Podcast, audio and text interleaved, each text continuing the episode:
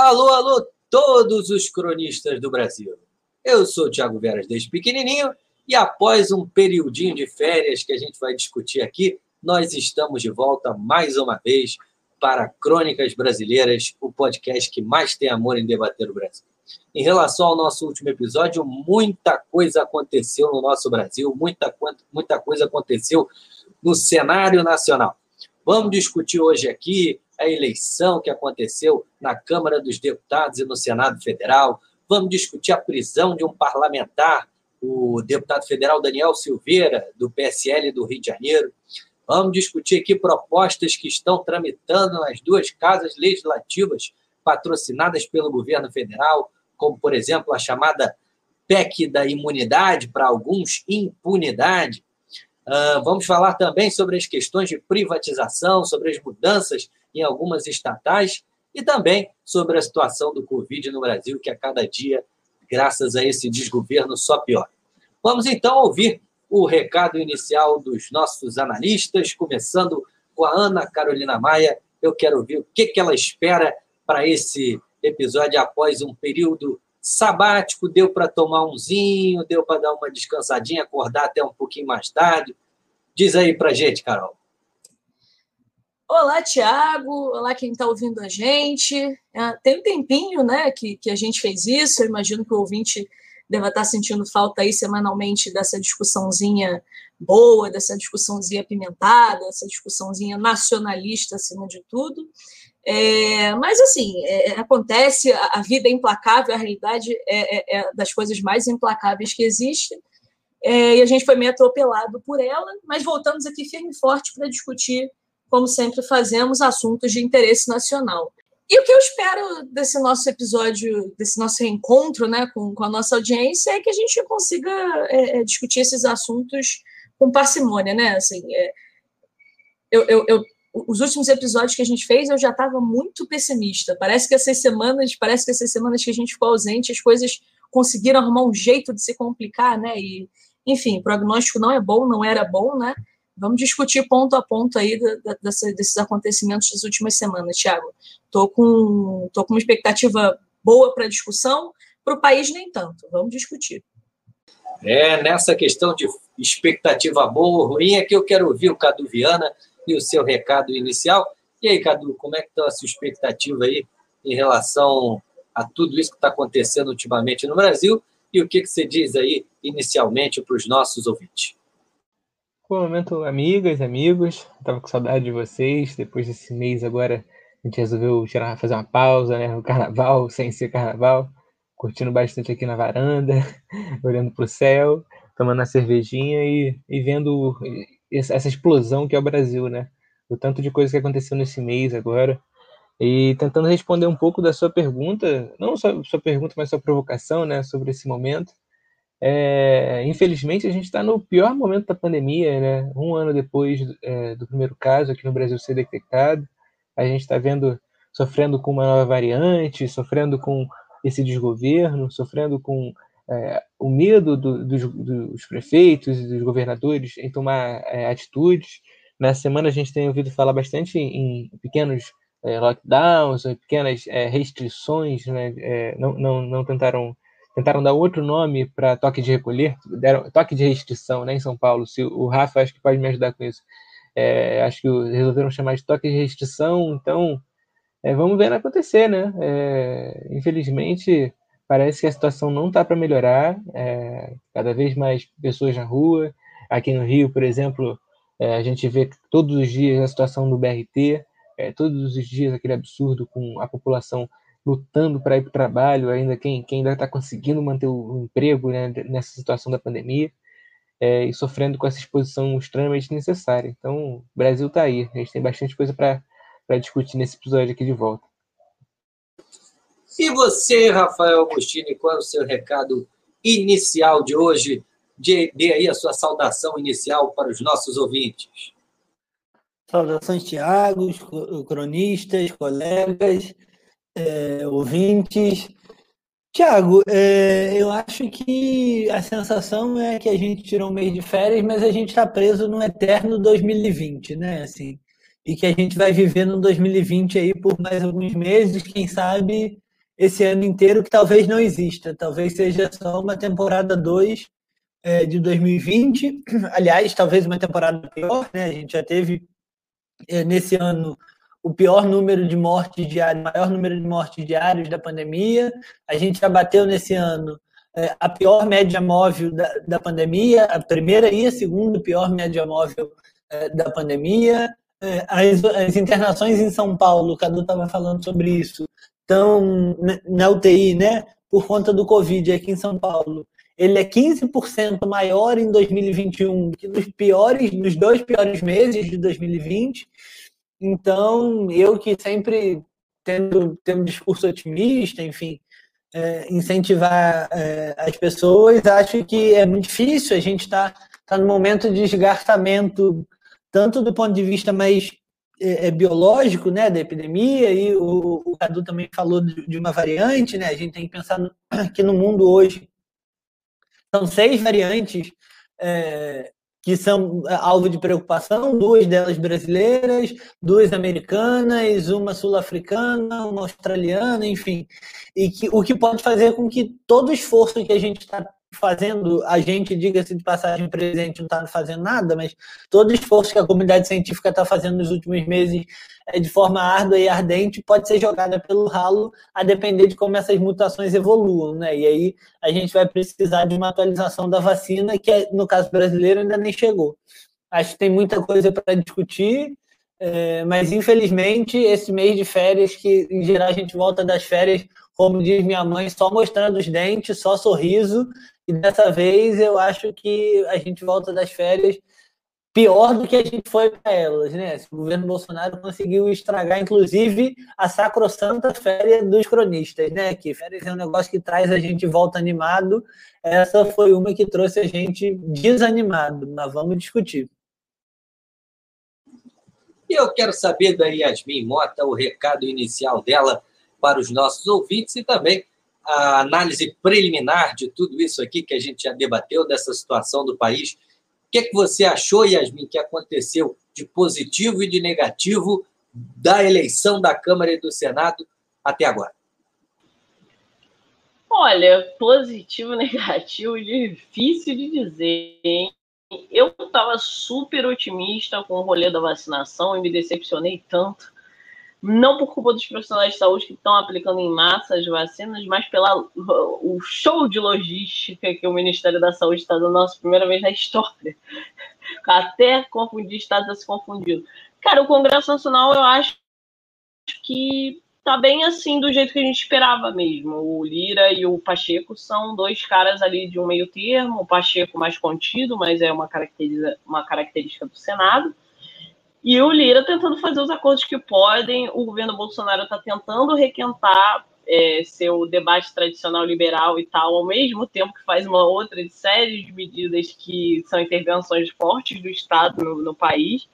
É, é, muito bizarro o que está acontecendo nesse momento no Congresso Nacional nesse sentido, assim, esses dois lados jogando ao mesmo tempo. Correr com privatização, ao mesmo tempo você aprova a PEC emergencial, aprova a PEC da tenta aprovar, né? Tenta aprovar a PEC emergencial, tenta aprovar a PEC da imunidade é, e etc. É muito. É isso, esse é o meu sentimento. O Congresso está jogando em dois campos completamente diferentes ao mesmo tempo. Bom, é, dadas então aí as mensagens iniciais de vocês, a gente já conseguiu matar a saudade um pouquinho aqui no nosso, no nosso ambiente, por enquanto, 100% virtual, dada a realidade aí da pandemia, dificuldade aí Brasil afora que a gente está enfrentando.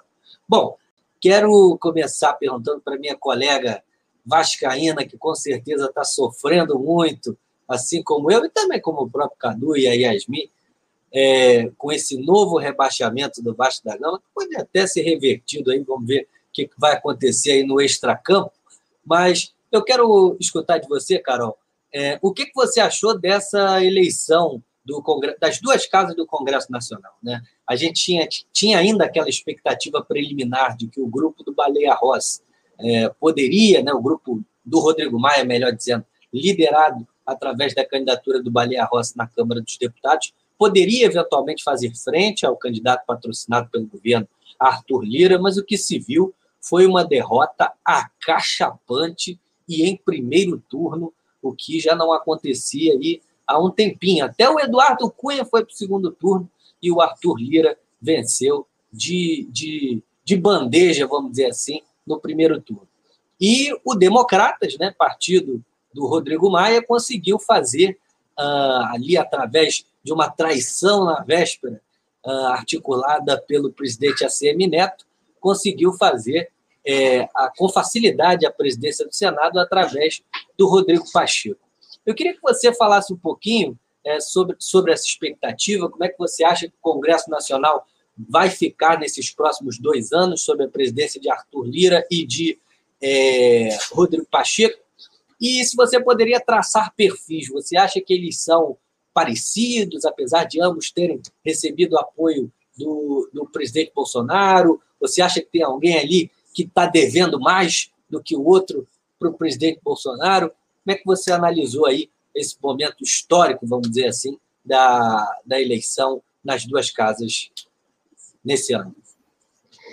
Tiago, é, foi um momento histórico importante mesmo, a, a, bem como o, o, momento do Vasco, né, fazendo é, uma alusão que você falou no início, um momento triste, né, mas que, que não é apagado, né, a história não se apaga.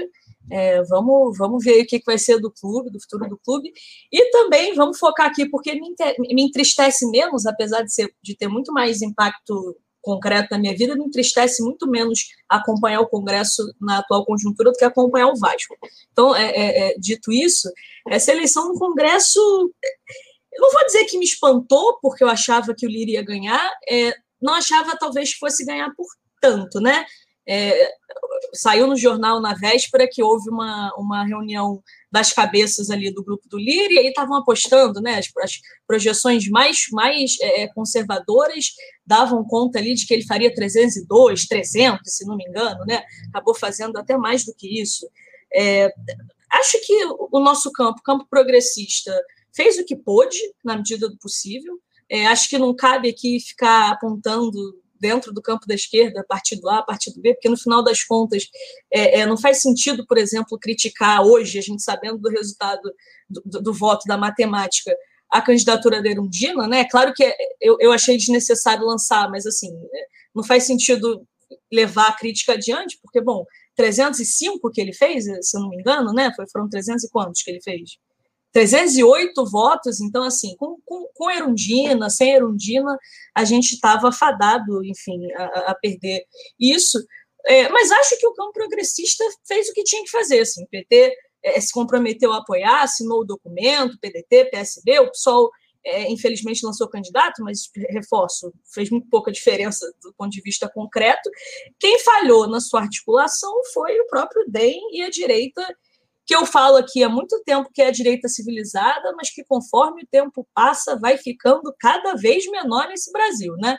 Eu fico impressionada que fica o Estadão querendo que a gente é, faça uma aliança com o centro democrático, e esse centro democrático cada dia mais vai se, se diminuindo, né? O DEM estava aí esses dias com uma, uma, uma, parte significativa da sua bancada é, não descartando apoiar Bolsonaro numa candidatura em 2022. Debandou é, é, da, da, candidatura do próprio candidato, do Baleia Rossi, né? O, o, PT, que sabe o que o MDB de São Paulo é, embarcou, e o próprio DEM, né, que está ali estava ali bancando a candidatura do Baleia, enfim, é, é, saiu, né? Então a gente vai precisar pensar com cuidado como é que vai ficar, porque é óbvio que isso tem consequências para 22, né? Para as alianças que precisam ser feitas. Acho que pela primeira vez numa eleição, é, a esquerda não foi a maior derrotada, a gente vinha acumulando sucessivas derrotas em várias eleições. Essa eleição ficou muito claro que a maior derrotada foi a direita tradicional, civilizada, né? Que cada dia está ficando menor, porque eu dei, é, é, eu a considerava a direita civilizada, mas assim, deputado que não que não é, é, que, que cogita apoiar Bolsonaro em 22, me desculpe, né? E realmente é isso, apoiar Bolsonaro em 18, o Maia até fez uma autocrítica numa entrevista uh, ah, para o Kennedy Alencar falando que votou no Bolsonaro, mas que hoje não votaria. Eu entendo você ser uma direita civilizada e com as informações que você tinha Assim, o Maia, eu acho que sabia exatamente quem o Bolsonaro era, tá? Assim, eu digo a, a direita que o Maia representa, talvez, né? Porque o, o Rodrigo Maia, eu acho que não tem a menor desculpa para votar no Bolsonaro, não. Mas a direita civilizada que talvez entendesse que a agenda econômica do presidente Bolsonaro é, é, é talvez justificasse votar nele, em 2018 eu acho que vai. Em 2022 eu acho inadmissível uma bancada Mas do tamanho da. Fica o registro pro Nhonho, que você está perdoadíssimo, inclusive na grande frente nacional, que se Deus quiser sair em 22, você está na mesma trincheira que todos nós. Não, claro, não. Rodrigo Maia é um democrata, assim, falhou na articulação, falhou retumbantemente, né? É, eu, quero, eu quero apontar aqui que a deputada Maria do Rosário deu uma, uma soltou uma nota, não lembro que jornalista, falando que o Arthur Lira ligou para ela cinco vezes durante a eleição. E o Baleia Rossi ligou nenhuma. Assim, a gente pode discordar de um, discordar de outro, mas é um gesto, né? O cara estava articulando. O Baleia Rossi ligou zero vezes. E assim, o Lira ligou para da deputada Maria do Rosário também, porque não era uma deputada qualquer do Partido dos Trabalhadores, né? Que o Baleia Rossi não tenha se dignado a falar com ela uma vez é um retrato do, do fracasso que foi essa articulação de Rodrigo Maia e Baleia Rossi, né? O cara foi, foi presidente da Câmara por alguns mandatos quatro anos e qualquer coisa, né? Que, que, que ficou lá à frente uh, da Câmara dos, dos, Deputados, né? Fazia bravatas de que era oposição né, liberal, oposição liberal, e, bom, agora, depois dessa eleição, a gente está vendo a força uh, uh, que a direita liberal e a direita democrática tem de fato, né? Acho que é um momento, é um ponto de inflexão. Então, para concluir aqui minha análise, acho que é a primeira vez que a direita liberal sai profundamente machucada desde 2018. Claro que em 2018 saiu muito machucada, né? Mas a esquerda vinha saindo mais machucada porque foi o segundo turno e perdeu, né? É, mas essa essa eleição no Congresso mostrou a fragilidade dessa direita que quer fazer oposição ao Bolsonaro. Eu, eu repito, assim, eu não acho que a direita liberal tem carcaça para apresentar um projeto e ir ao segundo turno em 2022. Acho que cabe a nós, ao nosso campo, ao campo progressista, fazer isso. E, repito, acho que agora mais do que eu defendi ano passado, nós temos todas as condições no mundo para ter uma candidatura de centro-esquerda representada no segundo turno. Os caminhos estão dados, a gente botando o bloco na rua e conversando com as pessoas, não tem por que não se fazer representar em 2022, Thiago. É isso aí, é isso aí. E eu gostei muito da sua análise, eu acho que ela é, é mais ou menos o, o, que eu penso, assim, em linhas gerais, em relação a essa, a essa nova tendência do Congresso, vamos dizer assim. É, o, a vitória do Lira, a gente já falava aqui no último episódio, é, era uma coisa que já se, já se colocava muito bem desenhada na véspera, na antivéspera, da, da, da eleição da Câmara, a do Senado já, já nasceu decidida, né? A, a, a, a senadora ali da, da prisão de segunda instância o Moro já está, o, suas convicções o Moro de sai, o Moro, a figura do Moro, assim, acho que mais do que do Bolsonaro, do Lula, desses políticos que você ama ou odeia, dentre os políticos, dentre, em Brasília, que se, se não for, assim, não, nem entre o executivo nacional está em alta, né? A figura do Moro talvez seja mais impopular entre os políticos. Então, assim, a, a senhora, a senhorita Moro realmente é, é fez água ali no Senado, né? Eu esqueci de comentar. Mas assim, você tinha perguntado se eles são a mesma figura, acho que não, acho que essencialmente não são, mas também acho que, ainda que fossem, o papel do presidente do Senado, do presidente do Senado e do presidente da Câmara no governo Bolsonaro é muito diferente. Acho que era muito mais importante para a oposição eleger o, o presidente da Câmara do que eleger o presidente do Senado, né? Assim, o impeachment está lá, as coisas é, enfim, a Câmara é a casa do povo, né? As coisas são decididas, é, o poder de decidir essas coisas está lá. Então, não acho que signifique a mesma ah, coisa para, ser o candidato. Do... O quê? O Senado é a Câmara Alta, gente. Lá é que rolam os grandes acordos. O acordo nacional com o Supremo, com tudo, com certeza passou pelo Senado. Quer dizer, com certeza passou porque quem estava ligando era o Romero Jucá. Não, passou, claro que passa, claro que passa. É, mas assim, quem, quem tem a pessoa que, que toca o impeachment é o presidente da Câmara, né? O presidente do Senado pode espernear à vontade, não cai, enfim, não e, cai, e né? Na prática, muito desse processo eleitoral da Câmara e do Senado estava se dando muito em razão de uma preocupação do presidente da República num eventual processo de impeachment. E eu até nem acredito que o Arthur Lira seja esse esse homem tão confiável assim para o Bolsonaro, nem para ninguém, que não seja ele próprio. Agora, é, sem dúvida nenhuma, há uma, uma, uma, uma tendência maior de uma negociação uh, mais intimista, vamos dizer assim, maior é, com o Arthur Lira do que uma eventual vitória do Baleia Rossi, que eu acho que até poderia, com o tempo, sim, é, aplicar aí um golpe fatal no Bolsonaro. É, não, eu, eu concordo. O Bolsonaro está num movimento de espalhar o governo entre forças que não necessariamente conversam, né? Então, precisou abrir espaço ali na, na, na, fatia, na torta que é o governo, né, para o Centrão, né, Arthur Lira, saiu loteando, está loteando tudo que, for, tudo que é possível, mandou o Ministério da Cidadania que vai pagar o auxílio por cidadania, enfim, tá, tá loteando, e, e é verdade que fica cada vez mais difícil, como presidente da República, acomodar tantos interesses, né, é, é, é isso. É, para o país é muito ruim que o Lira tenha sido eleito. É muito ruim para as pessoas mais pobres. É muito ruim. Enfim, é, é, é ruim. Eu acho que é ruim. Mas acho que para o governo Bolsonaro é pior ainda. Acho que o governo, com a presidência do Lira, vai chegar esfacelado em 2022. E assim, é claro que eu não espero que isso aconteça, mas assim, politicamente é, é, é, bom que o Bolsonaro chegue enfraquecido, né? É uma pena que isso seja às custas do nosso povo. Mas, assim, apertaram 17 em 2018, precisa sangrar, né? Não tem como não sangrar. É, Carol, deixa eu pegar esse barco aí contigo e até perguntar para o Tiagão aí. Será que essa, essa situação com o Daniel Silveira a gente pode considerar como o primeiro teste aí para o Lira, para como vai ser o comportamento desse centrão aí junto com o Bolsonaro daqui para frente? Olha, Cadu, eu, eu acho que sim. Eu acho que é, o... Primeiro que o que aconteceu nessa história do Daniel Silveira foi uma, uma situação assim jamais imaginável na história democrática brasileira. Né? É, não só brasileira, mas enfim, a gente está pegando um exemplo aqui que acabou de acontecer. Como é que pode um cidadão eleito deputado federal do partido do governo, ou seja, não é oposição, não é. O cara ali da tropa de choque, o, o pitbull do governo, vamos dizer assim, né? É, até pela aparência dele, o pessoal fazia muito essa brincadeira.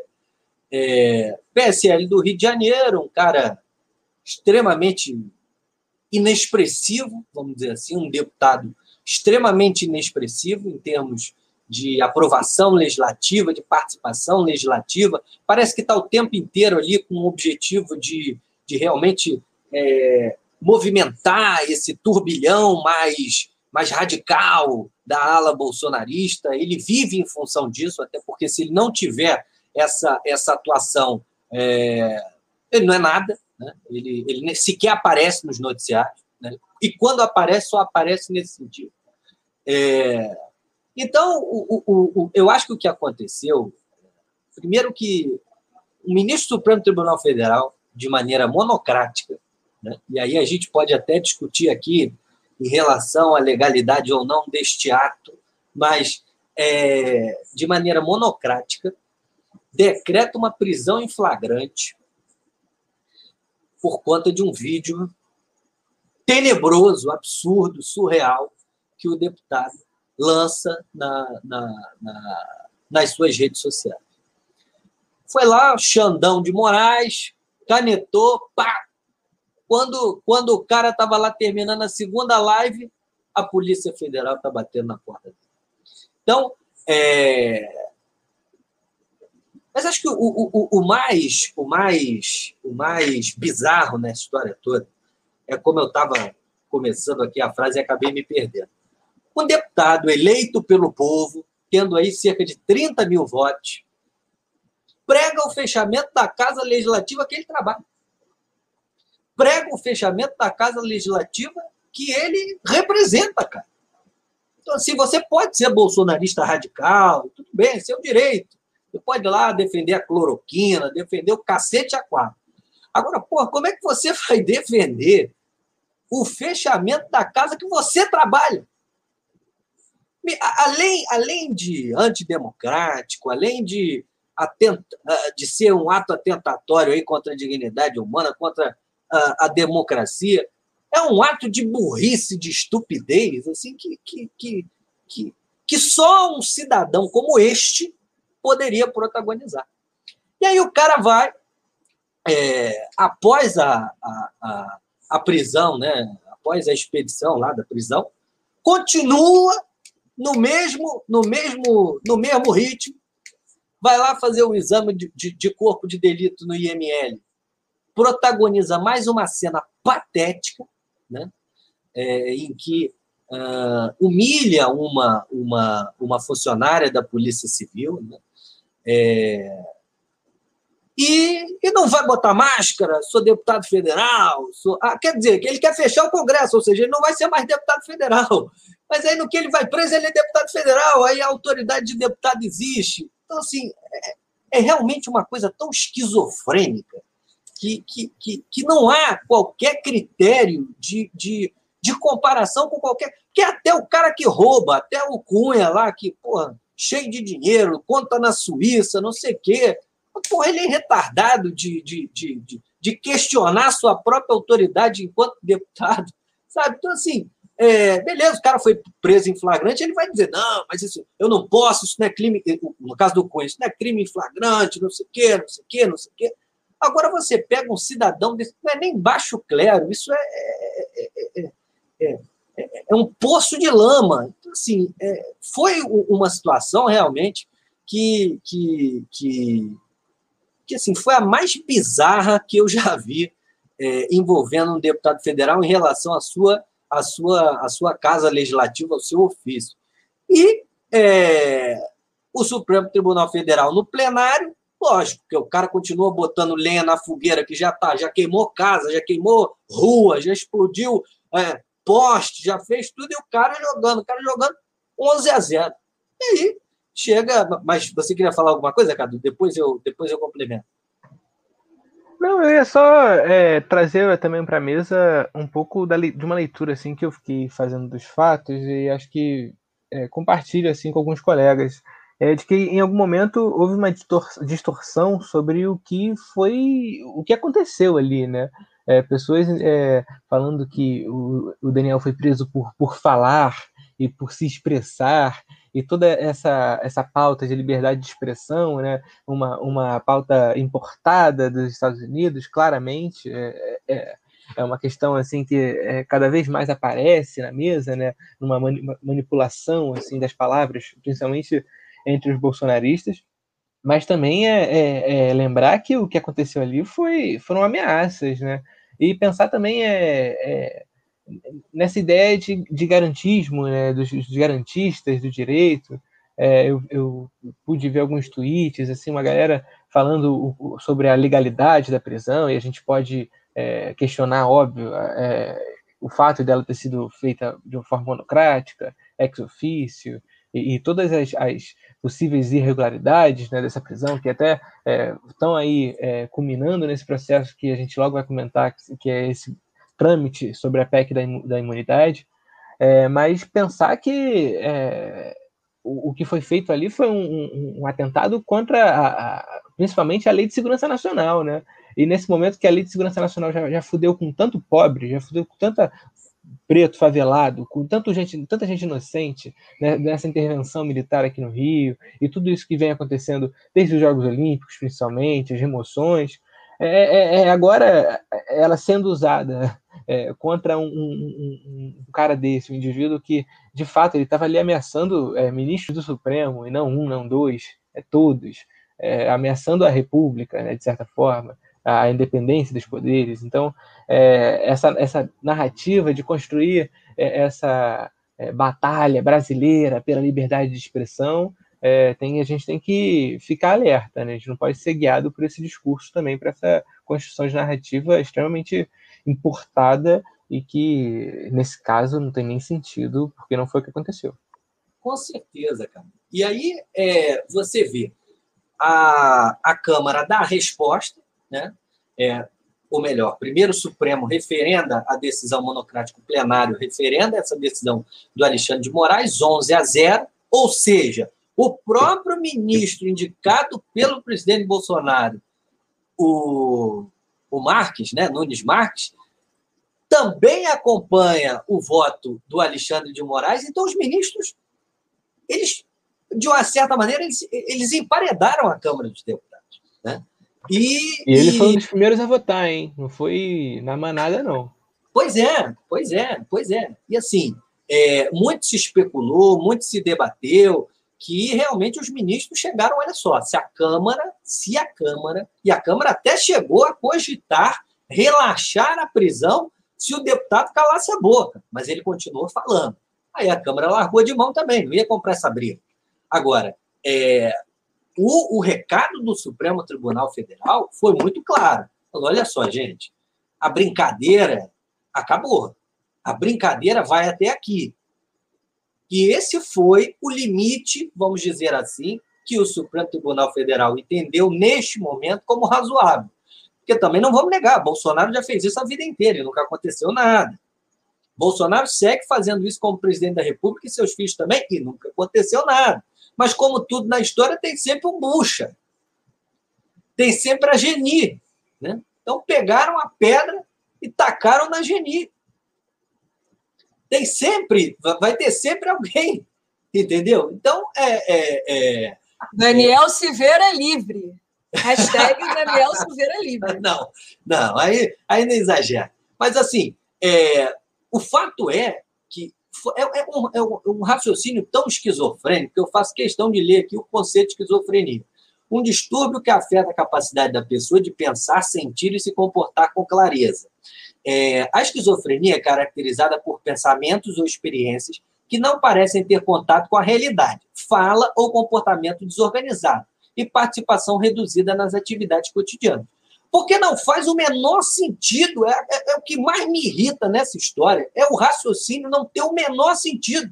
O cara prega o fechamento do Congresso, prega o AI-5, prega meter bala nos, nos ministros do Supremo Tribunal Federal e na hora que ele é acusado por um ministro do Supremo Tribunal Federal é, com base na Lei de Segurança Nacional, que é uma lei da ditadura militar, ele vem me dizer que a lei não tem fundamento. Que a lei não, a lei, a lei não foi recepcionada pela Constituição Federal. Meu amigo, olha o que você está pregando, cara. Então, assim, é, por 364 votos a 130, a Câmara dos Deputados entendeu que a prisão deveria ser mantida e já largou de mão do Daniel Silveira. O presidente da República pegou o pitbull e jogou. No, no, aí, coitado, o pitbull foi jogado na cova dos leões e já foi destroçado. Porque o presidente não fez um gesto para defender um dos seus maiores é, defensores. Então, 364 a 130, a, a, o Pitbull dançou e está chorando, está chorando em cana. Foi para cana e disse que agora chora todos os dias. Então, agora meu amigo, vai desculpa. Vai chorar por muito tempo, vai chorar por muito tempo, que agora a, a, a barra está pesada, agora o bicho pegou para o lado dele. Então, é, é, eu acho que, de uma certa maneira, foi um teste, sim, da, da, da condução que o Arthur Lira poderia dar a esse processo. Acho que a condução foi até muito correta e muito transparente. Né? Ele ouviu o, o, o, todos os partidos, ouviu os líderes partidários, e ali já decretou para o Bolsonaro: olha só, vai rodar. A partir do momento que ele sentiu ali como é que estava uh, na, na salinha, ali no anfiteatro, vamos dizer assim, da Câmara dos Deputados, como é que estava o clima, em relação a se salvar ou não o Daniel Silveira. Então, os deputados não fizeram força. Mas chegou uma hora também que ficou fácil, né, Tiagão? Só o novo que ficou ali claro. abanando. Claro, pois é. Que é outro partido esquizofrênico, é uma coisa que não dá para entender. Então, é, é, é o, o, o, o Lira. O novo não é um partido, o novo é uma empresa. É, pois é, pois é, concordo com você. Então, é, foi uma, uma, uma condução até correta nesse sentido do Arthur Lira, e acho que foi um grande teste, na verdade, para os bolsonaristas radicais. Que, diga-se de passagem, após a declaração e a prisão do Daniel Silveira, Dona Bia Kisses ficou caladinha, Dona Carla Zambelli sumiu, deve ter tomado, deve estar tendo overdose de ivermectina, porque não fala mais nada. Sumiu, sumiu, sumiu, sumiu. Então, meu filho, ali a, a tarraqueta tá, como diz minha mãe, não passa nada. Entrou então, em lockdown, entrou em lockdown. Entrou em lockdown. Com certeza, entendeu? Então, é, é, eu acho que, na verdade, foi um grande teste para essa galera que é, fazia esse discurso radical e, e, e, e, bizarro, né? e que, sem dúvida nenhuma, é, após essa decisão do Supremo, deu uma bela diminuída. Você vê que não tem mais ato antidemocrático. Vai lá uma meia dúziazinha lá para tentar salvar o Daniel Silveira, mas também leva um pouquinho de bomba de gás lacrimogêneo na cara, sai correndo e está tudo certo, vida que segue. É, mas me alonguei demais. Esse assunto é um assunto que, que me, me causou certa revolta, vamos dizer assim. É, mas indo nessa linha, construindo essa narrativa da, da, dessa questão do Daniel Silveira, o Congresso, além de ter dado uma resposta política, porque a votação dos 364 foi 100% política né, na Câmara, deu uma resposta política no sentido de é, manter o Daniel Silveira preso, também deu uma resposta política para o Supremo. Olha só, agora tudo bem, vocês já fizeram isso aqui, mas ó, vamos parar com esse negócio de flagrante aí, que esse negócio de flagrante aí é meio pô, vídeo na internet ser flagrante ali, tem muita gente que deve ter entrado em lockdown também. Então, é, o Congresso aí está discutindo essa questão da PEC da imunidade. Eu quero ouvir do Cadu Viana, porque eu ouvi isso também. O jornal Globo, por exemplo, não chamou de PEC da imunidade, chamou de PEC da impunidade. Eu quero saber de você, em linhas gerais, é imunidade ou é impunidade? Como é que você vê aí esse, esse projeto que está tramitando aí? Que tipo de resposta uh, os nossos congressistas estão dando aí para a prisão do Daniel Silveira? Tiagão, depois dessa sua intervenção tão calorosa, fica até difícil para mim. Mas eu acho que os nossos assuntos se conectam, né? É, não, não vale. Quer dizer, vale a pena lembrar que temos casos bem importantes é, no Conselho de Ética é, que lidam diretamente com essa PEC, tá, essa PEC que está tramitando, né? É, vamos pensar principalmente agora no Daniel Silveira e também na Flor de Lis. É, o que eles estão tentando mudar né, agora é, é o fato de é, não, não mais o, o, o, deputado ou o senador poder ser é, afastado do mandato por decisão judicial. Que na prática é o que está acontecendo com a Flor de Lis, né? Porque o TJ já é, é, desceu a, a, o afastamento dela da, dos serviços, né? É, mas ela continua aparecendo em sessão, votando. Isso foi levantado há poucos dias numa matéria importante e ninguém ainda fez nada. Parece que essa PEC já está até funcionando. É, também eles querem algumas alterações, principalmente é, quanto às responsabilizações, tanto no civil quanto no penal. Eles querem basicamente é, aumentar os superpoderes deles, né? Então, é, não querem ser afastados, não querem ser presos. É, caso sejam presos, querem é, estar sob a custódia do, do, próprio Congresso. Então, como que isso vai funcionar? É, sob a custódia da Polícia Legislativa, em casa, na, no apartamento funcional.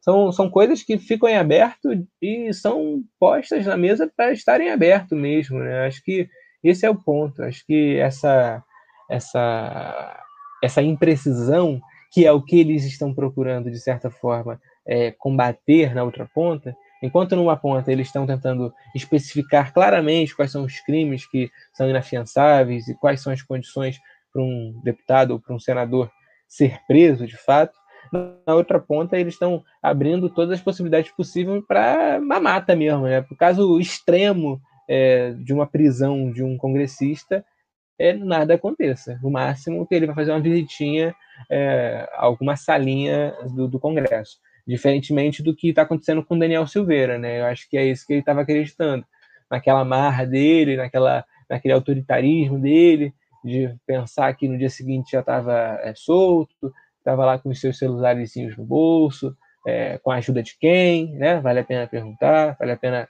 é, botar esse asterístico aí é, é, é, a feijoada que a gente merece, né? Com esse Congresso que a gente elegeu, com esse Senado que a gente elegeu. É, acho que é consequência mesmo de uma resposta é, ao, ao, STF, claramente, é, nesse morde a sopra, nesse cede não cede. É, acho que é, o Lira se mostrou muito bem nesse, nesse, nesse processo, como o Thiago bem disse, acho que ele conseguiu é, carregar essa bomba logo na segunda semana de, de, de, de depois da, da, posse dele, né, como presidente da Câmara. É, ali ficou todo mundo naquela dúvida para onde é que o Lira vai, o que, que, ele vai fazer, ele já vai trair o Bolsonaro de cara, o que, que o Bolsonaro também ia fazer, né? Em determinado momento é, houve essa dúvida se ele ia esticar o braço, se ele não ia. E passou, e passou. O, o Pitbull ficou e, e, passou. E você, você falou feijoada, você até me lembrou uma coisa, porque a, além, além desse cidadão é, ser essa pessoa que não fala é, algo que tenha ligação com outra, tudo que ele fala é meio é meio fora de esquadro, assim, é meio em órbita ele ainda tem espírito de porco, porque olha, eu vou te contar uma coisa. O, o, a mulher do cara recebeu auxílio emergencial enquanto trabalhava por 600 reais, cara. Por 600 reais por três meses. Pô, com sinceridade. Cara, eu queria muito entender esse fetiche dessa galera em receber esses 600 reais, dessa galera que não precisava dos 600 reais. Cara, primeiro que dava um trabalho do caralho para receber esse dinheiro, cara. Qualquer Pô, lugar que você passava. Preencher, até preencher é, aquele formulário cara, de seis. Era uma missão de vida, cara. Se você não precisava, cara, para que que você passou por isso, cara? Qual o seu problema? Era 1.800 reais no total, em três parcelas. Cara. É, gente, mas, mas essa seara aí da capivara do Daniel Silveira, acho que nem vale a pena a gente entrar, porque senão dá um programa inteiro, porque o cara é. Com certeza, com certeza, mas daqui a pouco ela tá fazendo companhia a ele, fica tranquilo. Porque ela tinha que estar tá em cana também, porra, pelo amor de Deus. Esse tipo. Ele, ele, ele, ele costuma falar, é uma guerra contra a corrupção. Aí tu vê como o exército brasileiro realmente tá uma merda, porque, pô, se a guerra contra a corrupção é essa, pô, tá de brincadeira, né, cara? Tá de brincadeira. O cara e tem processo nas costas por roubar é, receita de, de médico, cara. Olha, olha isso. Foi preso olha, 90 vezes na, na polícia militar. E se orgulha, se orgulha de ter sido preso 90 vezes. Orgulho, se orgulha.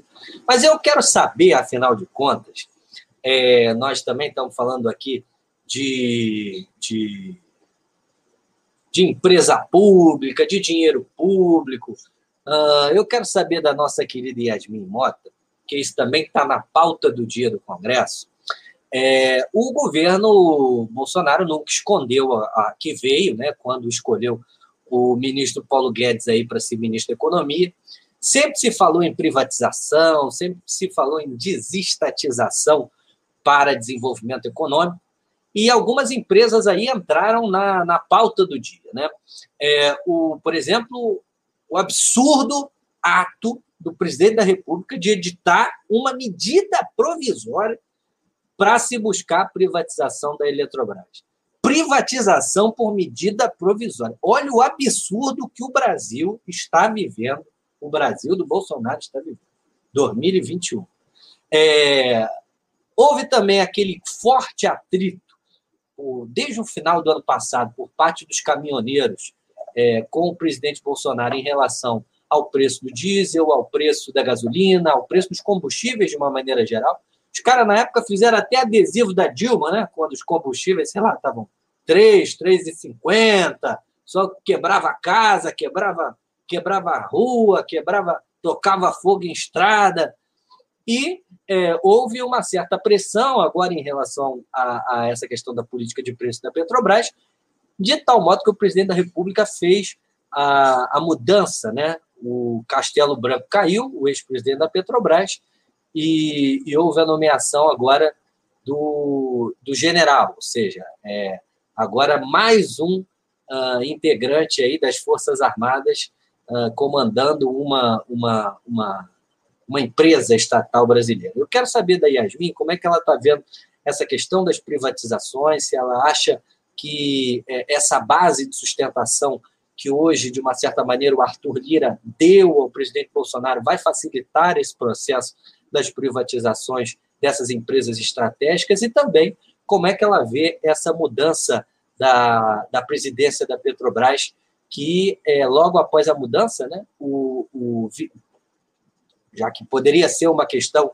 de interferência política, como eles disseram, né, como o mercado gosta de dizer, né, interferência política, é, as ações da Petrobras se desvalorizaram em muitos por cento. E se você acha que isso também é um caminho intermediário, Yasmin, de tornar a botar a, a batata da Petrobras para assar, para que ela também entre na pauta das privatizações. Como é que você vê isso tudo aí? Olha, sobre as privatizações, a que está em mais auge, como você falou, né, a privatização famosíssima da, da Eletrobras, é, mas que eu, particularmente, além de considerar uma grandíssima burrice, acho que não vai sair. Burrice porque, cara, todo o setor essencial do Brasil que foi privatizado foi piorando, piorando, virou uma merda. E assim, é, quando as pessoas falam, ah, tem que privatizar para resolver, eu falo, gente, vocês já foram a banco? Porque assim, a maioria dos bancos no Brasil é uma merda. Vocês têm telefone? Telefonia no Brasil é uma merda. Tudo isso foi privatizado pelo FHC. Sabe o que aconteceu? Continuou uma merda. E o pior, agora a gente paga caro por isso.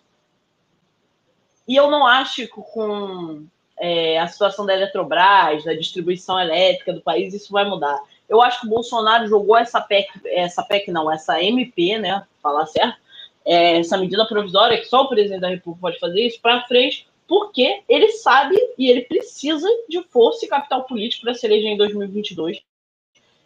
E o custo dos combustíveis está absurdo. Ele com certeza perdeu muita popularidade em categorias que ele tinha, de gente que é aquele produtor pequeno, de, da galera dos caminhoneiros, de gente classe média que está abastecendo o carro e está vendo o preço que está vindo ali no tanque de combustível. Isso é uma parada, cara. Pode parecer que é só uma preocupação purinha de classe média, mas não é. Cara, o Brasil é um país rodoviário. O custo dos combustíveis, o custo da energia, o custo de tudo interfere no bolso brasileiro. Então, o que, que, acontece? Sobre a Eletrobras em si, é óbvio que vai dar merda. Se privatizar, prepare-se. Teremos um apagão 2.0, tá, gente? Prepara para FHC de novo. Porque a gente acabou de ver, gente, privatizar da merda. A Amapá teve 22 dias no escuro, fora o tempo que ficou fazendo. Não, acho que foram 12 dias no escuro e mais 22 fazendo oscilação 6 horas por dia de energia elétrica. Aí você fala, nossa, que merda que é essa essa energia no Amapá, é, pois é uma energia que é privada. E sabe o que aconteceu no final da porra toda? A Anael colocou a maior multa da história dela numa empresa. Foram 3,6 milhões de reais. Sabe quanto o governo federal gastou só para levar gerador e dar diesel para esses geradores para dar uma segurada nos hospitais, nos serviços essenciais do Amapá? 21 milhões de reais. É aquela coisa que no Brasil a gente privatiza as coisas para ter lucro privado e prejuízos públicos. Porque quando dá merda, quem vai lá resolver é sempre funcionário público, aquele mesmo pessoal que fica falando que não trabalha. Quem resolveu o rolê lá no Amapá foi a Eletrobras, porque essa porcaria dessa empresa lá, lá que eu acho que o nome é LMTE, não tinha técnico para resolver o problema que eles fizeram. E toda vez que foi questionado, inclusive pelo Tribunal de Contas da União, aonde que estava o dinheiro que eles tinham que investir, já que eles conseguiram a porra da concessão pública elétrica do Estado, eles, ah, foi um problema atípico, um problema complexo, foi um raio, foi não sei o que, teve 250 mil desculpas. Resolveu o problema da luz? Não resolveram. E é isso que vai acontecer mais uma vez, assim como quando a gente privatizou os aeroportos para a Copa, que também não resolveu porra, né? O aeroporto continua uma merda, todos, todos continuam uma merda, não vi nada ser resolvido. E é isso que vai acontecer. Se privatizar, vai ser uma merda. Sobre a, a intervenção da Petrobras, Fala, a Carol. gente, a, a, nossa geração vai, vai conseguir um gostinho do que era, do que foi o final do governo FHC, né? Privatização, privatização, apagão ali no início dos 2000, vai só, e, e, e piorado, né? Porque as pessoas não vão achar que vai ser igual aquilo, né? Vai lá, Tiago.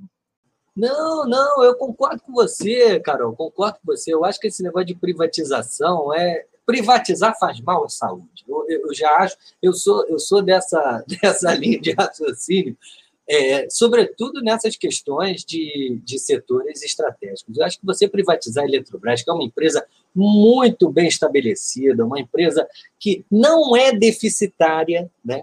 É, é, dá é lucro. Eletrobras, Eletrobras dá, dá, muito lucro. Eu não sei porque que a gente vai vender um troço que dá lucro. é, é assim, é. nem na lógica liberal deveria fazer sentido isso. Vou vender um negócio claro. que dá dinheiro. Porra. Não, claro, e sobre a Petrobras, Rapidinho para acrescentar o rolê da Petrobras, eu achei ótimo o Bolsonaro ter intervido na Petrobras. Vou falar isso, as pessoas vão ficar sofrendo, achei ótimo. Essa política de preços que o senhor Paulo Guedes inventou para a Petrobras não existe, não funciona, não funciona em lugar nenhum do mundo de país em desenvolvimento e não, não, não ia funcionar, que era óbvio que não ia funcionar. Então, assim, que bom, e eu espero que agora a gente volte à realidade, que a gente volte ao que se fazia antes, para a gente conseguir botar o preço do combustível lá embaixo. Que saudade dos meus ex, porque nem com o FHC a gasolina foi tão cara assim. E outra coisa, eu quero decretar que eu acho que as privatizações do governo Bolsonaro, apesar dos barulhos que está sendo tentado sendo feitos, são um senhor fracasso e vão fracassar.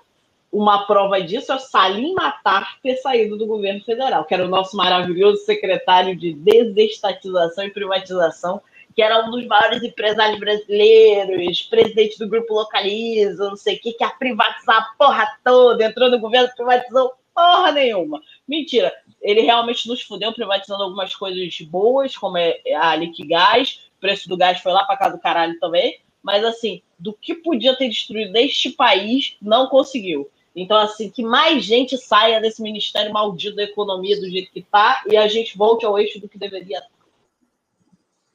Com certeza que Paulo Guedes volte para Chicago, o lugar dele é lá. Vamos, então, agora passar a palavra para o nosso querido Rafael Agostini, o nosso cronista querido. Afinal de contas, é, Rafa, a gente discutiu tudo isso aqui, discutimos economia, discutimos eleição do Congresso, discutimos prisão do Daniel Silveira, discutimos Bolsonaro, Paulo Guedes, mas enquanto tudo isso acontece, a crise humanitária, social, econômica, política e de saúde, sobretudo, é, ronda o mundo e ronda o Brasil de uma maneira muito mais perversa. A tal terceira onda acontece é, de uma maneira muito forte em várias cidades, vários estados brasileiros. Pessoal decretando lockdown, pessoal decretando toque de recolher. Você pode até falar um pouco da sua experiência aí em São Paulo. Não sei o que, que nesse momento em São Paulo está acontecendo, mas estados decretando lockdown, estados decretando toque de recolher. O presidente da República até agora, não, tudo, tudo, precisa, tudo precisa ficar aberto, tudo tem que ser mantido aberto. Como é que você está vendo essa terceira onda aí? Afinal de contas, vamos pegar aquela célebre frase, é, ou aquela célebre analogia lá de, de 2008, 2009. Como é que você está vendo essa onda? Ela é um tsunami? É, ela é onda para pegar jacaré? Como é que você está vendo é, esse fenômeno aí da terceira onda no, no Brasil? Olha, Tiago, é, eu acho que, bom, os números falam por si, né, em alguma medida. A gente teve nesse ano, é, como eu falei nas minhas considerações iniciais, a gente teve maior número de mortes da pandemia, quase 1.600 pessoas. A gente tem já a, o primeiro e segunda piores marcas de média móvel, que é aquela é, a ideia de fazer uma média dos últimos sete dias, né, para entender a flutuação que você tem durante os finais de semana. Então a gente já tem a pior, a primeira e a segunda pior marca é, de toda a pandemia. É, a gente tem estados, mais de 15 estados da federação, com mais de 80% é, dos leitos de UTI ocupados, públicos e privados. Alguns estados, como o Rio Grande do Sul, por exemplo, que atualmente é um dos mais, mais afetados por esses indicadores, chega a 94% se a gente comparar o setor público e privado. Se a gente comparar só o setor privado, a taxa de ocupação é uma ocupação de 106%, o que é um, uma antinomia, né? Você ocupa mais leito do que tem, então fica no rodízio louco, é, esperando gente morrer para outras tentarem ser salvas. Santa Catarina está hoje, é na noite de hoje, com quase 250 pessoas esperando vaga na UTI, é, pessoas que estão em estado grave, não tem para onde ir. Eu estou me sentindo meio, meio aquele. É, para os balzaquianos que estão ouvindo a gente, estou me sentindo meio aquela raposinha do Itaú Unibanco quer dizer, do Unibanco, né? Nem, nem era Itaú na época que a gente ia no Severino Ribeiro e aí tinha a raposinha do seguro falando ó vida, ó dor, tô me sentindo um velho ranzinza, só quero xingar e, e bater na mesa e falar que merda, porque realmente as coisas não tão boas. É, a gente corre risco de ameaçar com essa demora no caso brasileiro, bom, no mundo, é, é, em alguns países, né, a ideia de que os países do sul global não estão não tão, não tão tendo é, a velocidade de vacina que a gente gostaria, mas o caso brasileiro é um exemplo é, talvez mais marcante disso. A gente pode ameaçar 8, 10, 12 meses de progresso científico com a questão da vacina se a gente não utilizar é, os imunizantes que aí temos, né? E aí começar a multiplicar e espalhar uma variante para as quais as vacinas não funcionam, a gente vai voltar a uma estaca zero. É, zero eu não diria, mas vai voltar um período em que a gente vai precisar voltar para as pesquisas in vitro é, para ver como é que as vacinas é, vão funcionar. Queria fazer só um gancho aí, né? Vocês falaram do Daniel Silveira, etc., enfim, do, do STF, botando banca e o cacete, um bando de frouxo que o presidente da República estava hoje aí mesmo falando que, que ia usar cloroquina como na Coreia do Sul, que não, não precisava usar máscara, e todo mundo sentou em cima da toga para não falar que enfiaram ela na bunda. É, e o presidente da República fala o que quer, quase 1.600 brasileiros como eu morrendo por aí a beça. Ah, vá pro inferno, sabe? Quer, quer demarcar, fazer show, como diria minha velha mãe, mete uma melancia no pescoço e aparece para foto do Globo, que faz mais efeito. É isso, o país queimando e os ministros da STF faz, gastando a onda, tirando fotinho boa pro, pro jornal. Fala, Carol. Que bom que você não é deputado federal, né? Que senão você estaria quebrando decoro, mandando o ministro da STF enfiar a toga na bunda. Bom, Mas enfim, a única coisa que eu tô quebrando é a minha cara, porque o é decoro é eu não tenho ainda para quebrar não, mas vai lá. Não, você está protegido, você está protegido pela Constituição. O Daniel Silveira é, é outra questão. Eu, é, ele é, um, é, é, uma ordem de grandeza completamente diferente dessa que é a sua, por isso concordo integralmente com a prisão dele. Mas não é sobre isso que, que, que quero falar nesse momento, né, Rafa? A gente está falando dessa terceira onda, né? É, eu, eu critiquei o prefeito Eduardo Paes, tenho criticado autoridades que, que, que, não estejam impondo medidas mais restritivas à população, porque a gente está vendo as pessoas morrendo igual moscas mesmo. Assim. O Rafa fez uma descrição matemática disso, mas a, a, a realidade é, é, é, As pessoas não são número, né? Assim, não estou te criticando, Rafa, mas assim, é isso. Os números estão dizendo é, que, que a situação está terrível e no hospital as pessoas estão sentindo que a situação está terrível, né? E, e, e teve um, uma entrevista, né, uma, uma, anedota aqui, né, que eu, que eu quero contar. Teve uma entrevista do Calil, até que, que eu até mandei para o Rafa, quando ele anunciou há um tempo atrás medidas mais restritivas lá em Belo Horizonte. E aí o Rafa viu e comentou comigo: Nossa, ele tá estranho, né? Ele tá, ele tá diferente na, na, no vídeo. Eu falei, cara, ele tá emocionado, assim, o Rafa. É, é verdade, acho que ele tá emocionado mesmo, porque a gente vê o presidente da República meio né, agindo como se nada tivesse acontecendo. Mas é muito difícil para um governante entender e, e, e, fechar mesmo, né? Hoje teve Rui Costa, governador da Bahia, chorando, gente, falando, gente, quantas vidas valem 48 horas de loja aberta? Porque a gente precisa fazer essa discussão mesmo, assim, com os empresários que, que, que vão e marcham ao Supremo para criticar uh, uh, que, que, o Supremo dê autonomia para governadores e prefeitos a fazerem tão somente o que o presidente da República não se mostra capaz de fazer. Né? É uma narrativa que, que o Bolsonaro alimenta e é muito problemático que, que ele esteja vencendo, né? porque o que eu vejo de gente afirmando que o Bolsonaro está de mãos atadas e que o Supremo é, é, é, é amarrou as mãos dele em relação à pandemia, que ele não pode fazer nada porque está a cargo de, de, de governadores e prefeitos a, condução da pandemia não está no gibi, né? Isso, a gente precisa falar com as pessoas, a gente precisa dizer que não, ele não está com as mãos atadas, a vacina cabia única e exclusivamente ao governo federal. Você não está sendo vacinado, não é porque o governador do seu estado tá, tá, não está querendo. Inclusive, o governador do seu estado está querendo bastante, dependendo do estado que você more. Se você morar é, pelo Nordeste, é bastante possível que o governador do seu estado esteja se desdobrando para conseguir vacina. É, é, a gente teve hoje secretários de saúde dos 27, dos 26 mais Distrito Federal, é, é dos 26 estados, né, mais, mais o DF, é, é, é, falando que a gente está numa situação tenebrosa, né? Querendo que, que, lockdown é uma palavra que eu usei brincando com o Tiago, mas que agora está ganhando força. É isso, você tem secretário de saúde, você tem alguns ex-ministros da saúde de diferentes colorações ideológicas que serviram a diferentes governos é, é, convergindo nesse ponto, tem que fechar, é preciso fechar.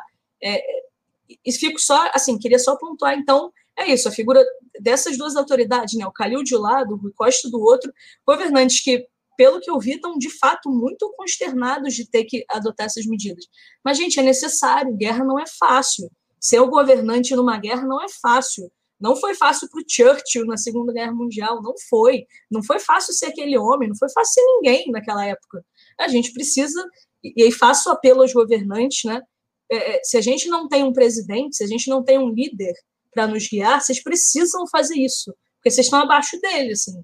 No executivo, quem, quem executa são vocês. Então, bom, paz, não dá para deixar o Rio como tá, assim, a orla da praia, não sei se vocês estão vendo fotos no Globo, tem um perfil chamado Brasil Fed Covid no Instagram também, mostra, assim, umas festas que você dá vontade Assim, eu acho o stalinismo muito complicado, quero deixar isso bastante claro aqui. Não sou stalinista, ah, não acho que Stalin matou pouco, não acho mesmo. Mas, assim, essas pessoas, às vezes, me fazem, eh, enfim, duvidar um pouco dessa minha convicção, porque não é possível. Enfim, estou só trazendo algumas, algumas impressões sobre esse momento que, que nos deixa todos muito consternados, né? Acho que os governantes que são responsáveis precisam tomar essa decisão, que não é fácil. Mas, assim, é, é isso, né?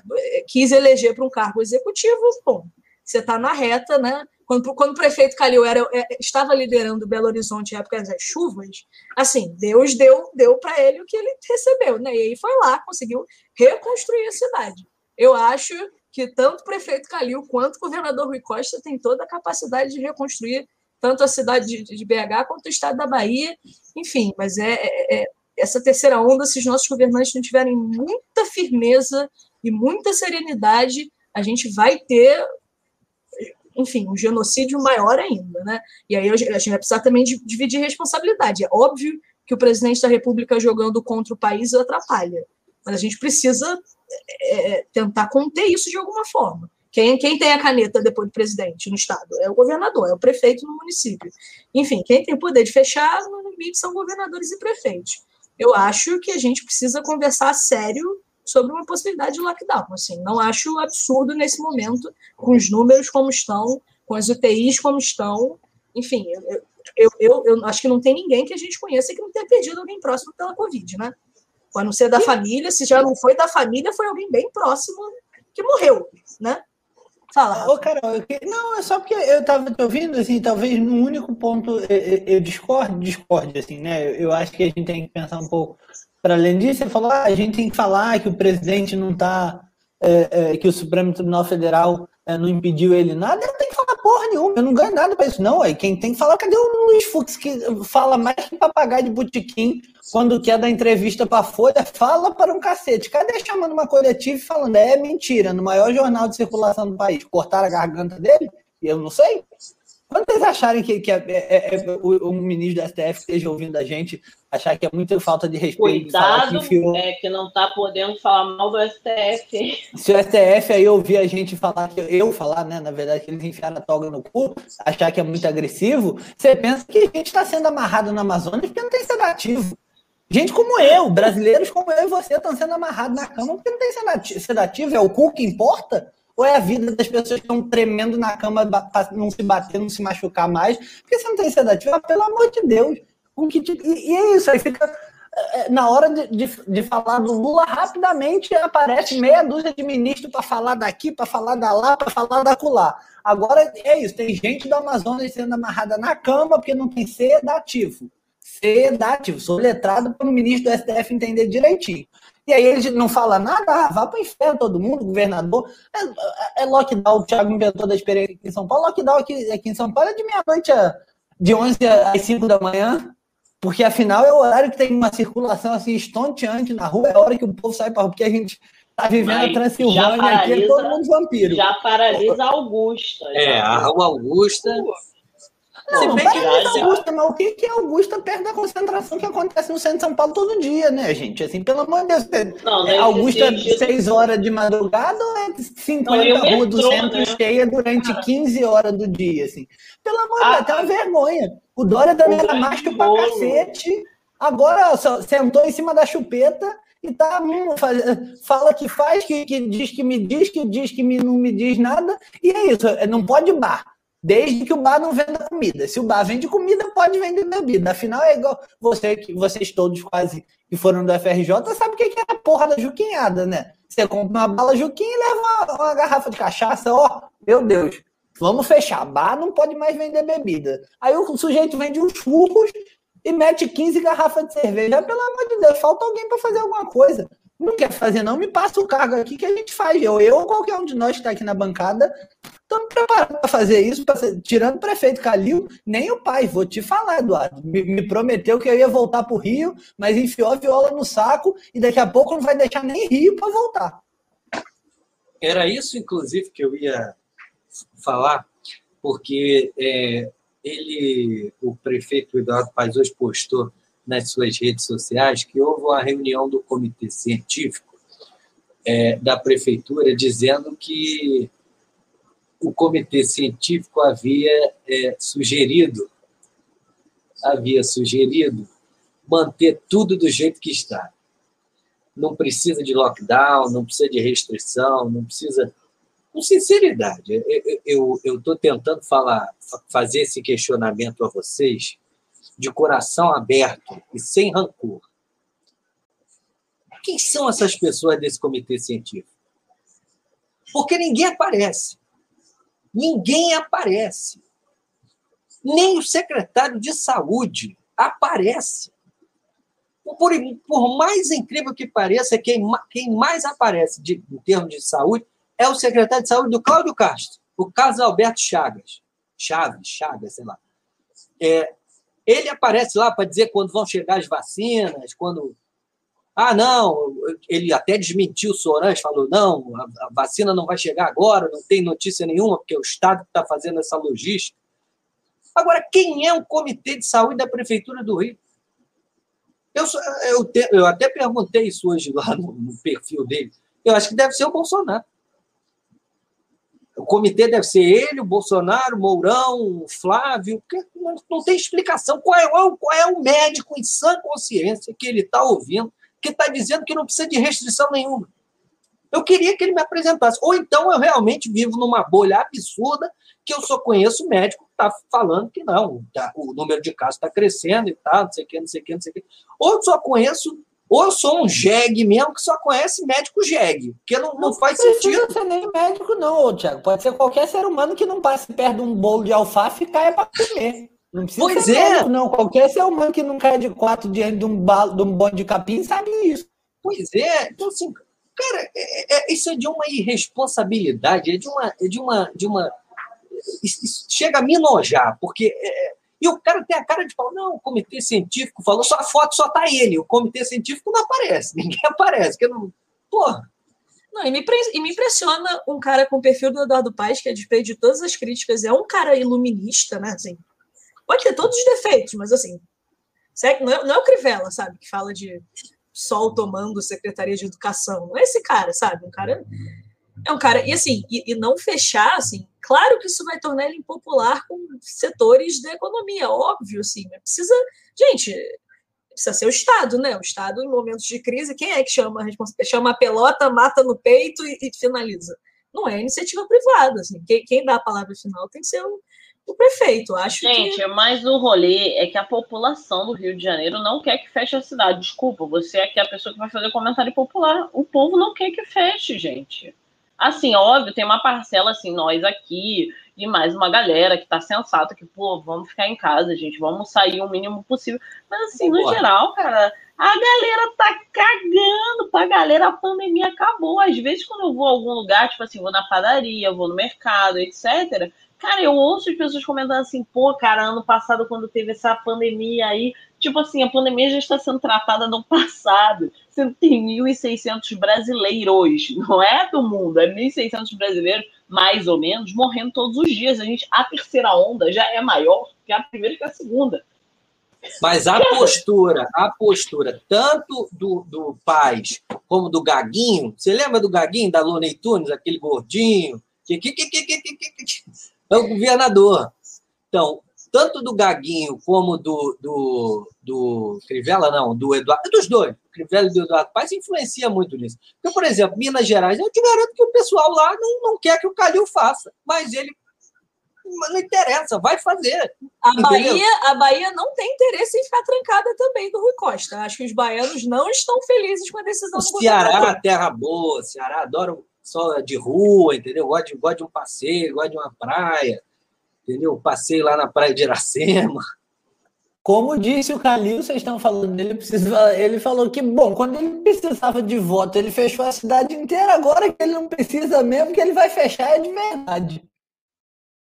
Pois é, e nós também que íamos fazer um, um episódio hoje mais curto, acabamos pegando esse, esse hábito, esse mineirês, vamos dizer assim, que fala é logo ali, depois de 40, 50 minutos de caminhada, a gente chega metade do, metade do caminho. Vamos então passar para as nossas considerações finais, afinal foi um prazer rever vocês. Com certeza é, não, não deixaremos os nossos ouvintes, não diria nem na mão, mas sem ouvidos, para que, para que as nossas, as nossas aventuras, os nossos bate-papos aqui continuem sendo tocados. Eu quero ouvir o recado final, então, da Ana Carolina Maia. Ela já tomou um copinho d'água, então agora ela vai soltar a garganta para dar o seu recado final. Fala, Carol. Bom, Tiago, é nesse clima, nesse clima bem otimista que a gente termina e bem pouco raivoso que a gente termina esse episódio de hoje.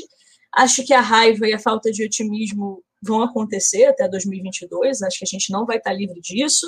Então, acho que a gente vai precisar lidar com esses sentimentos, na medida do possível, tentar lutar contra eles, né? Tentar, enfim, formar ações concretas, né? Aí cada um milita aqui num partido, enfim. E, tipo, o Cadu é independente, mas também, é, enfim, tem, tem uma, uma participação política de alguma forma. Acho que a gente precisa é, é, tentar construir um caminho, né? Para esse ano, acho que é auxílio vacina, né? O auxílio, algumas iniciativas estaduais têm sido tocadas, é, o auxílio emergencial federal também está para tramitar, né? O, o Bolsonaro está falando de quatro parcelas uh, de 300 reais, é isso? De 300, 400, não lembro exatamente uh, o número exato, acho que é, bom, acho que a gente já conseguiu até um consenso entre quem é bastante liberal, né? Só talvez, sei lá, o novo. O novo vai, vai querer votar contra, né? Porque o novo, o Novo é, é, é, um partido, como é que você falou, Mimi? Não, não, é um partido, é uma empresa, né? Uma empresa com, com um objetivo bastante, bastante definido. É, mas acho que é isso. Acho que a gente precisa se organizar, né? Se organizar como campo, organizar o debate público. Acho que a gente precisa é, é, é falar com as pessoas e, e, voltar a ser uma oposição que disputa espaço com o bolsonarismo. Acho que a oposição tem falhado durante esse tempo em fazer isso. E aí acho e com perdão da, da, de um pouco da empáfia, que o maior partido de oposição tem um papel central nisso.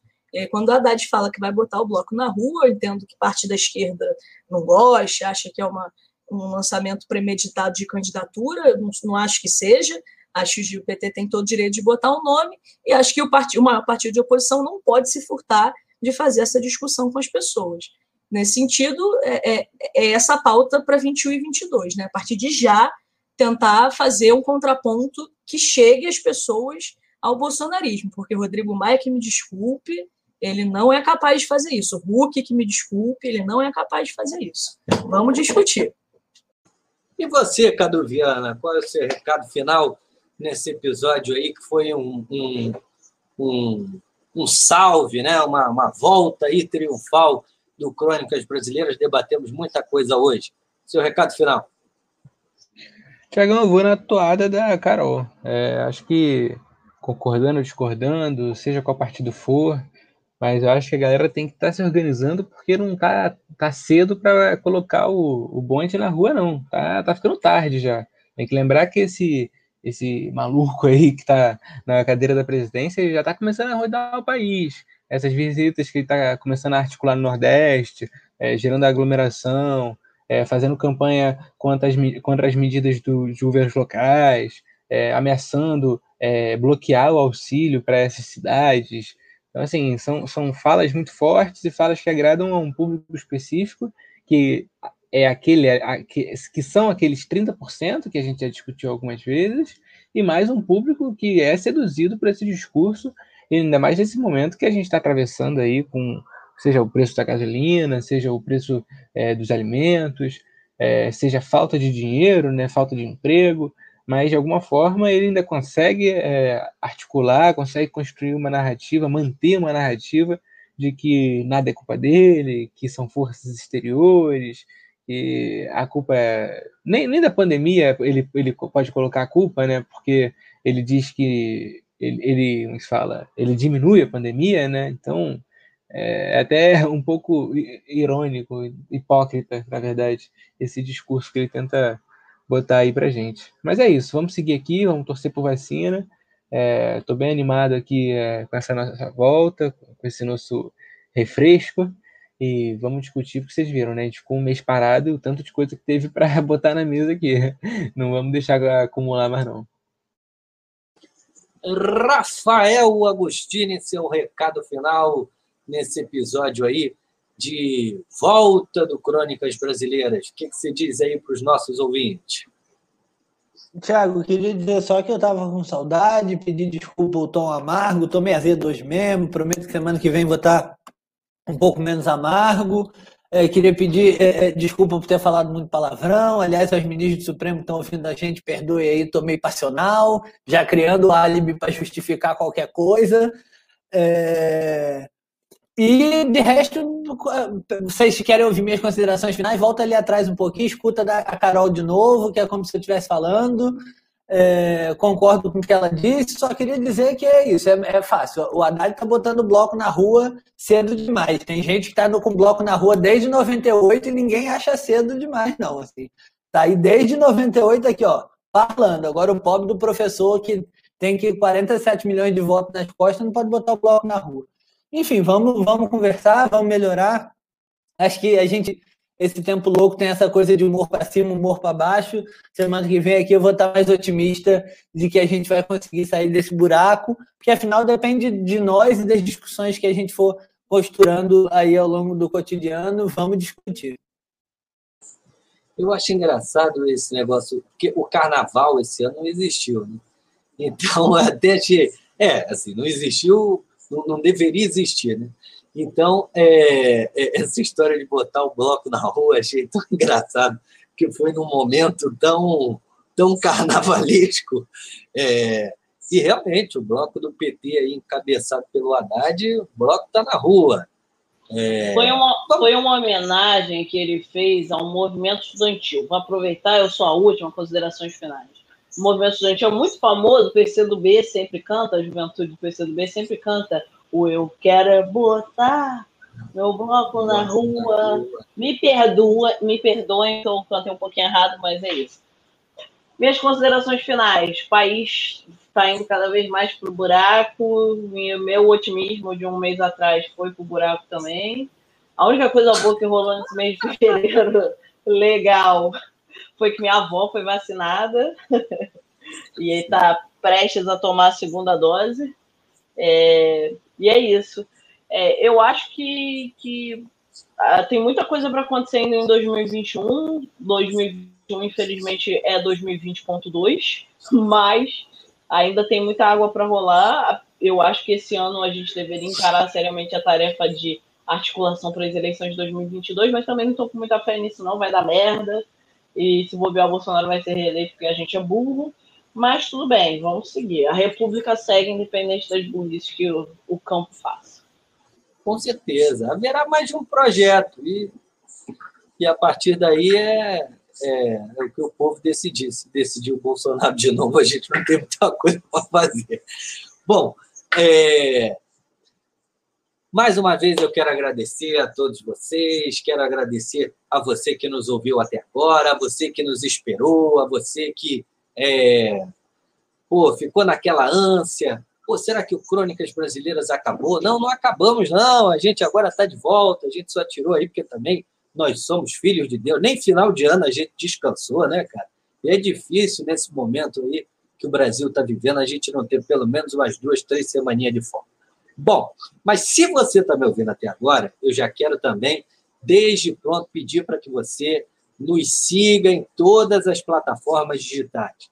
A gente está lá no Deezer, a gente está lá no Spotify, a gente está é, tá em todas essas né, plataformas digitais aí. Você entra lá, Crônicas Brasileiras, você vai encontrar a gente. Não esqueça de nos seguir no nosso Instagram, arroba Crônicas Brasileiras. É, e também é, mande sua sugestão, sua crítica, seu desejo, seu, seu deposito também, se tiver raiva porque a gente sumiu, pode mandar também e-mail, fica à vontade para contato crônicasbrasileiras.gmail.com. Bom, é, Deezer, Spotify, Cashbox, Google Podcast, só para fechar um pouquinho melhor, vai tocar a vinheta, eu estava com saudade de falar isso, e até o próximo episódio de Crônicas Brasileiras. Um grande abraço.